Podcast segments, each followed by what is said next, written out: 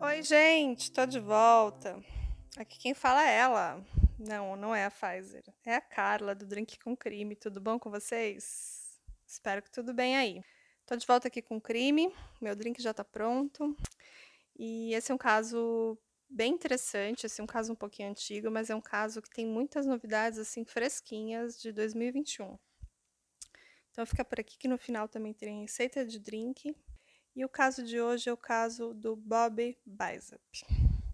O Bob ele era filho único e ele morava com os pais dele numa casa modesta nos arredores do bairro de Parkville, em Denver. O pai dele era um sargento-chefe da Força Aérea Americana, a mãe era uma dona de casa dedicada e ele nasceu quase que completamente surdo. Ele fazia uso de aparelhos auditivos e ele também se comunicava por meio de linguagem de sinais, também com leitura labial. E, mas ele também tentava se comunicar com, aquele que, com aqueles que não sabiam os sinais, e às vezes ele até conseguia se expressar bem, ser compreendido. Então era um menino de 10 anos, ele gostava muito de jogar beisebol, brincar com os primos, os amigos. E outra coisa que ele também gostava muito era fazer atividades ao ar livre. E por esse motivo, ele foi diversas vezes ao acampamento St. Malo, que fica localizado em Allen's Park. Geralmente ele ficava lá por uma semana e ele se divertia bastante. Lá eles faziam caminhadas no Parque Nacional, eles atiravam rifles, eles faziam artesanato, eles construíam maquetes, eles nadavam. E era um acampamento para meninos católicos que tinha uma bela vista, paisagens bucólicas, um lugar bem legal. E por muitas gerações, muitos meninos passaram os verões lá em St. Camp, no acampamento St. Malo. É, a história do acampamento começou em 1934, com a construção de algumas estruturas para abrigar pessoas em retiro. A capela que recebia os visitantes foi construída no ano seguinte. E ao final da construção, havia se transformado numa bela igreja, construída sobre rochas e feitas de rochas. Era uma verdadeira obra de arte que se encaixava perfeitamente naquela paisagem ao redor, né? Ela ficava na base da montanha Mac, rodeada de riacho, belos pinheiros, montanhas ao fundo. E ela foi construída inspirada naquela frase: em cima dessa rocha erguirei a minha igreja, né? E na década de 50, o acampamento já era um destino muito famoso e popular entre os garotos católicos do Colorado.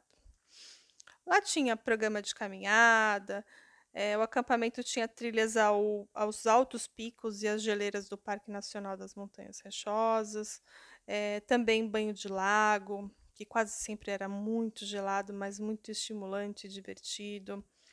Tinham quadras de basquete, de handball, tênis, badminton e até campo de tiro ao alvo, arco e flecha, rifle e também uma oficina de aeromodelos onde os meninos podiam usar toda a sua criatividade. Para os meninos mais é, tranquilos e mais tímidos, tinha a pescaria, que era uma atividade também muito procurada. O acampamento ficava aberto seis semanas a cada verão geralmente começando em junho, indo até agosto, e recebia meninos de 9 a 16 anos por uma semana de cada vez. E uma equipe de 75 a 90 meninos, às vezes até mais, chegavam na tarde de domingo, brincavam, faziam as caminhadas e dormiam por lá e voltavam para casa no domingo seguinte. Era 15 de agosto de 1958 quando Robert Bicep, conhecido como Bob, desapareceu, com então 10 anos de idade. Mas agora, em 2021, o caso tomou outros rumos. E vocês vão entender o motivo. Na época, o padre Richard Hister era o diretor do acampamento. E ele disse que o Bob estava pescando quando um conselheiro chamou ele para voltar para o alojamento para jantar. E já era seis da tarde, ele também já devia estar tá com fome, né? E esse conselheiro disse que o Bob seguiu ele por alguns minutos, descendo uma encosta em direção ao caminho que levaria para o alojamento, mas ele não chegou lá. E uma equipe de busca saiu naquela noite e poucos dias centenas de pessoas tinham se juntado a essa busca. Tinham cães de caça, cães farejadores, tinham aeronaves, pessoas na floresta caminhando atrás do menino e nada. Até mesmo os oficiais da Força Aérea se juntaram na busca, os amigos do pai dele, né? E foram dias de busca feitas sem parar. O fato dele ser deficiente auditivo fez com que a busca fosse ainda mais complicada, né? Porque caso ele tivesse sem os seus aparelhos, ele não ouviria os chamados da equipe de busca. Os responsáveis do acampamento ainda disseram que ele provavelmente ia ser achado logo que ele estava se escondendo por conta própria, que por isso logo logo ele ia aparecer. Também tinha um relato que quando ele estava voltando lá para o acampamento, ele teria visto algo que deixou ele meio assustado e aí ele saiu correndo sem rumo, com medo. Mas nada disso foi confirmado. Eram diversos voluntários, mais de 300 pessoas por todo o acampamento e arredores. Inclusive os pais, eles mandaram fazer uns folhetos e espalharam milhares de folhetos pelos ares, ali jogando de aeronaves, com mensagens do tipo: "Mamãe te ama, mamãe sente sua falta, volta para casa". E tinha um mapa, assim, informações para ele voltar, fotos do menino, caso algum alguém fazendo trilha visse essa foto encontrasse ele por, pelo caminho, algo assim. Mas eles não encontraram. Em algum momento, a busca foi cancelada. Estranhamente, nove dias depois, os pais disseram que já tinham perdido as suas esperanças, que não iriam mais seguir nas buscas e voltaram para suas casas. Os pais do garoto nunca culparam o acampamento e seus coordenadores e sempre acharam que foi um simples acidente, que ele se perdeu ou algo assim. Os pais não tiveram mais filhos. Apareceram também alguns avistamentos que supostamente eram Bob, um médico disse que viu um garoto que estava andando sozinho pelas ruas de uma cidade e que ele até tentou falar com o menino, mas ele parecia não entender nada. Aí no dia seguinte ele pensou: será que esse menino era o Bob, né? Porque ele era deficiente auditivo e por isso ele não estava entendendo. Mas esse garoto nunca mais foi visto. Um ano depois, no verão seguinte, encontraram partes de restos mortais restos de roupa e até alguns ossos. E também um aparelho auditivo. Então não havia muitas dúvidas que aquele ali era mesmo o cadáver do Bob. Quem encontrou foi um grupo fazendo trilhas e eles no caminho descobriram esses itens, né? Foi a vários quilômetros do acampamento, no alto do Mount Meeker. E esse monte fica lá no Parque Nacional das Montanhas Rechosas. E na época, o incidente foi considerado nada mais que um caso de um menino se perdendo na floresta e sucumbindo aos elementos.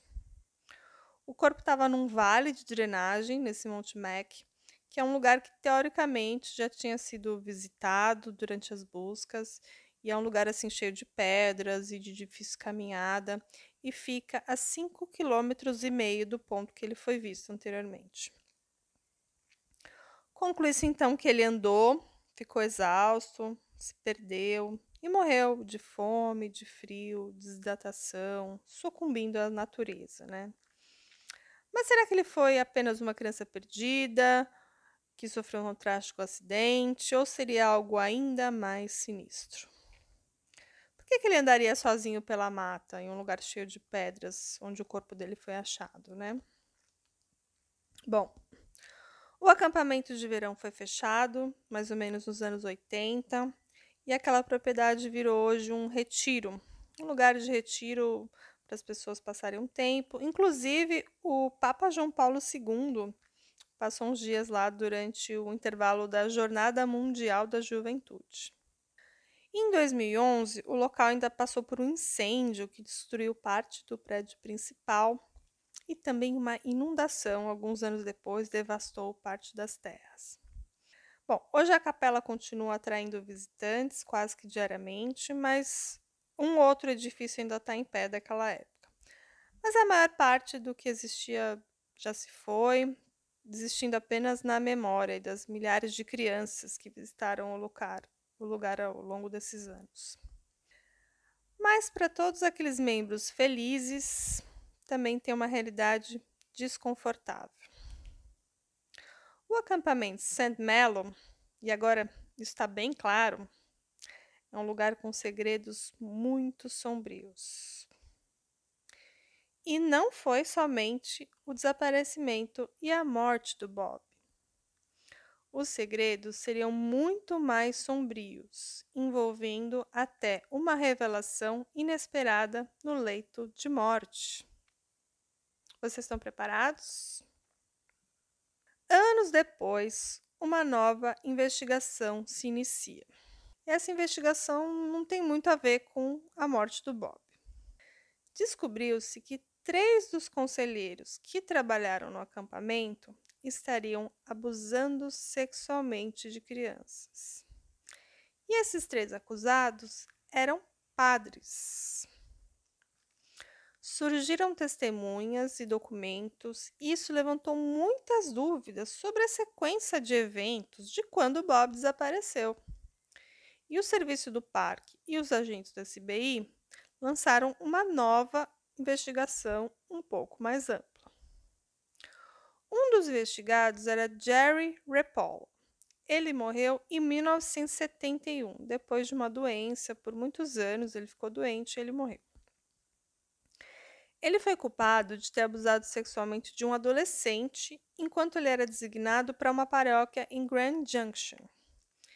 E de acordo com um relatório complementar divulgado em dezembro de 2020 pelo Procurador-Geral do Estado Phil Weiser, foi a público também um outro relatório que era de outubro de 2019.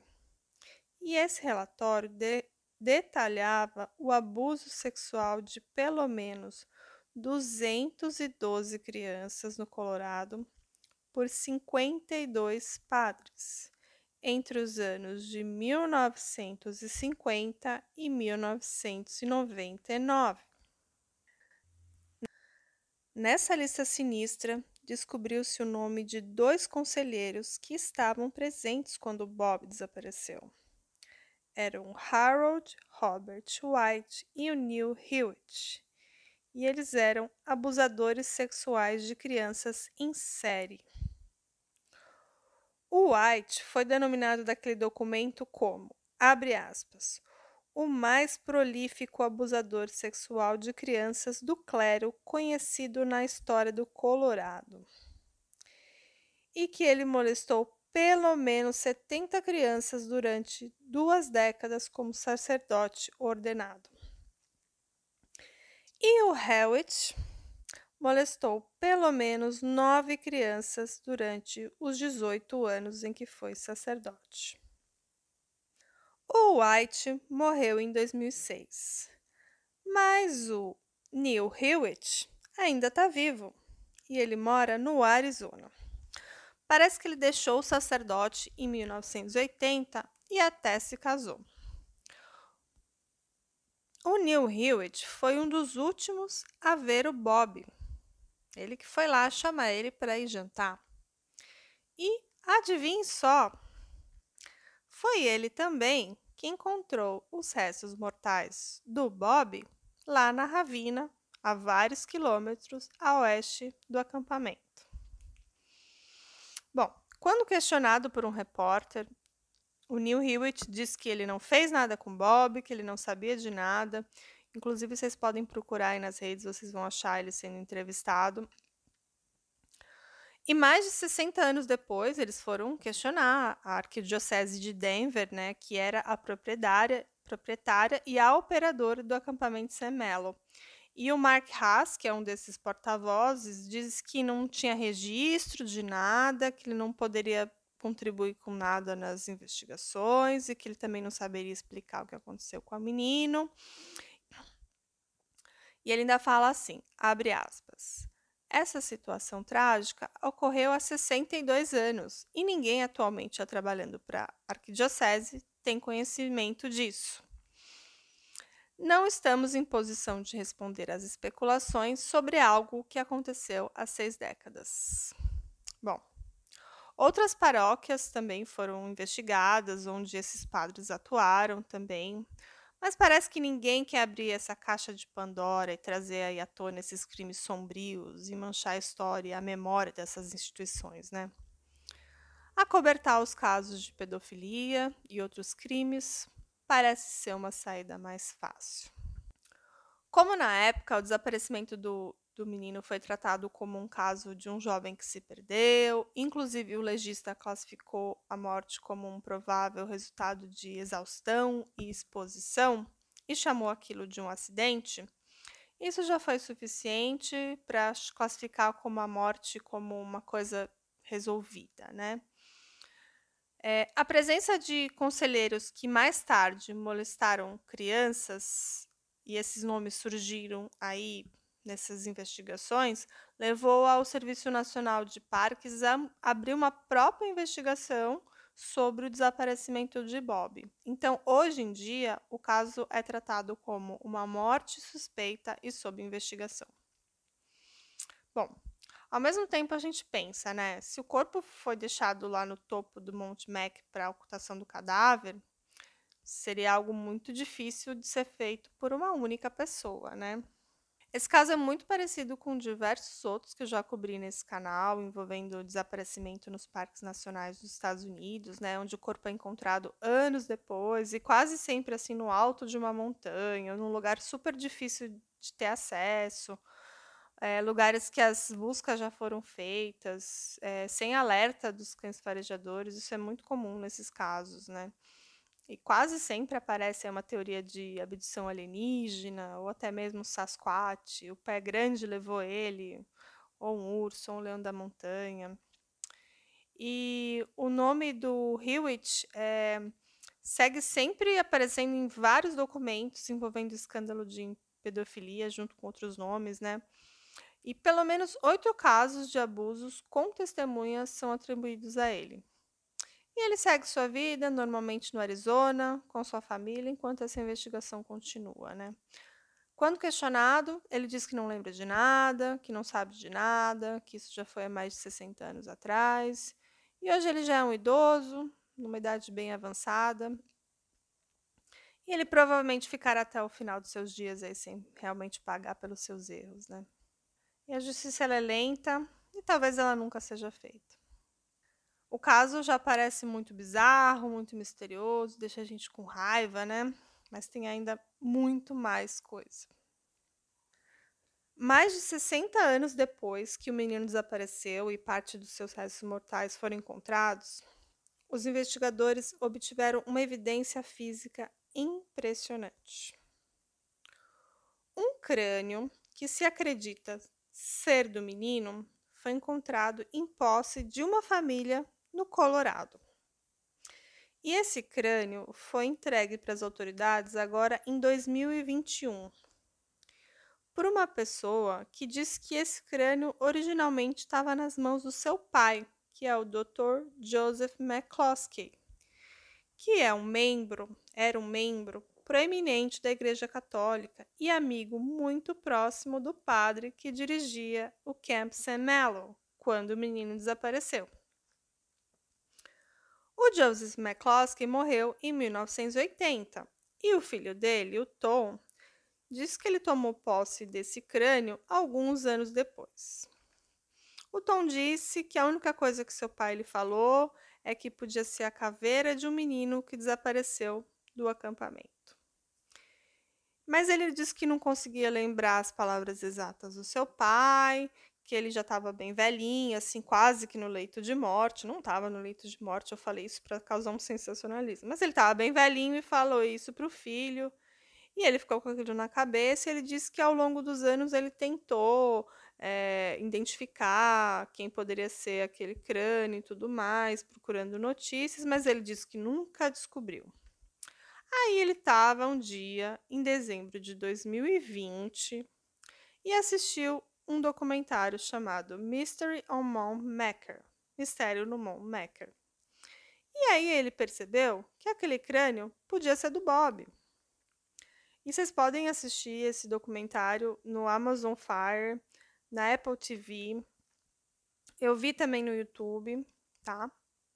Depois de assistir o documentário, ele resolveu contactar as autoridades federais e ele entregou o crânio, que estava armazenado em um saco de papel no porão da sua casa. A descoberta adiciona uma outra dimensão ao mistério que muitos personagens aí não estão mais vivos e inúmeras perguntas permanecem sem resposta. E sobre isso eu fico pensando que essa justificativa dele é bem estranha, né? Já que o pai dele morreu em 1980. Você guardaria um crânio por 40 anos, sem saber de quem é? E não é estranho surgir essa evidência agora, depois que todos ou quase todos os envolvidos estão mortos? Bom, mas pelo menos ele fez a coisa certa, né? Ele entregou para a polícia, e isso já pode ajudar a solucionar parte desse mistério.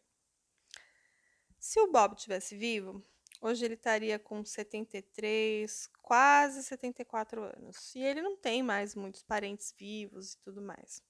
Mas eu vi uma entrevista de uma prima dele, a Harriet Dudish, e ela fala assim: Pobre Bob. Ele precisa de justiça, você sabe ser colocado para descansar e descansar em paz. É triste. O DNA ainda está em andamento, então a gente não sabe se esse crânio realmente é do menino ou não, mas a gente vai acompanhando o caso aqui. E se surgir alguma coisa, eu volto aqui para contar para vocês. Mas ainda tem uma outra teoria, que essa eu que estou levantando aqui. Vou, vou pensar e quero que vocês depois me mandem várias teorias, tá? Eu penso que levar o corpo gar do garoto lá para cima da montanha deve ser bem complicado, mas plantar pedaços do seu corpo e pedaços dos ossos e pedaços de roupa, assim, parece mais fácil, né? E se o crânio desse. E se esse crânio for realmente do garoto que estava lá na casa do, do, do, cara que era da igreja, é, que que teoricamente ficou um tempo em poder dos responsáveis do acampamento, isso faz ainda mais sentido, eu acho.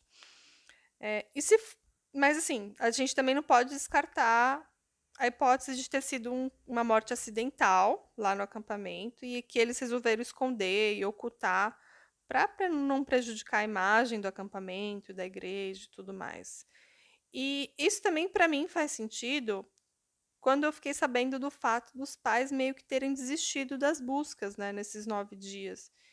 Ou eles já sabiam que o menino estava morto, ou recebeu alguma ameaça, assim, ou até dinheiro, sei lá, para não seguir as buscas. A gente também tem que pensar que ele pode realmente ter se perdido ou fugido e faleceu sozinho lá naquela montanha. Outra hipótese que eu vi também em documentários e tudo mais seria o ataque de um animal. Mas eu acho que alguém teria ouvido gritos ou até mesmo a movimentação dos animais, marcas de sangue, pegadas. Isso parece que nunca foi encontrado. O que, que vocês acham? Depois vocês me contam lá no Instagram, nas nossas redes sociais. Eu ainda acho que foi um crime. Crime ocorre, nada acontece feijoada, sabe? O que, que vocês acham? Conta pra mim, tá? E eu vou dar a receita aqui do meu drink agora. Hoje é sábado, então hoje pode. Hoje eu tô tomando um Aperol Spritz, que é aquela bebida laranja, assim, com uma cor quase fosforescente, meio radioativa, que é super doce. Então a gente mistura com limão espremido, fica bem gostoso. Gelo, bastante gelo e água com gás. Então é bem refrescante, que hoje tá calor, tá gostoso. Vou tomar um gole do meu drink. E eu quero saber se vocês estão gostando do drink com crime.